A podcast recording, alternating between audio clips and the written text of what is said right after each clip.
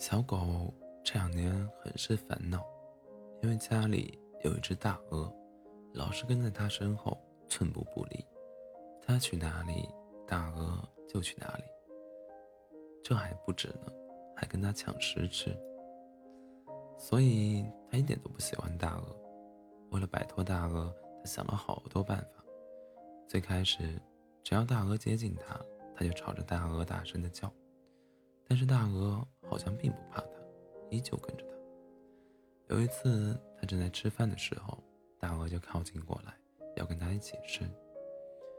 他是真的生气了，想都没想就朝着大鹅的背咬了一口。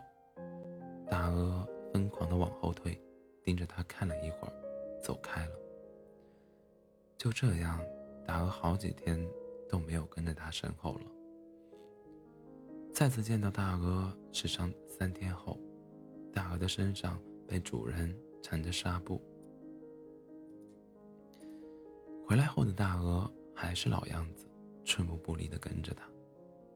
它也不想伤害大鹅，但是大鹅真的太烦了，所以它想出去散散心。大鹅就这样一直跟着它。它走了好久，大鹅。依旧在后面跟着。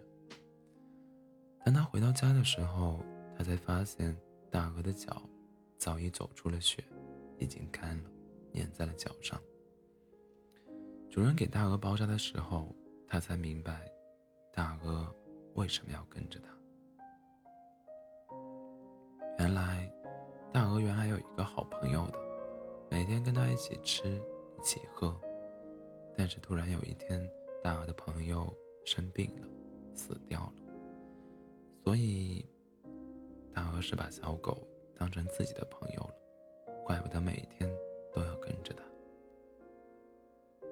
它其实也不介意多一个大鹅这样的朋友。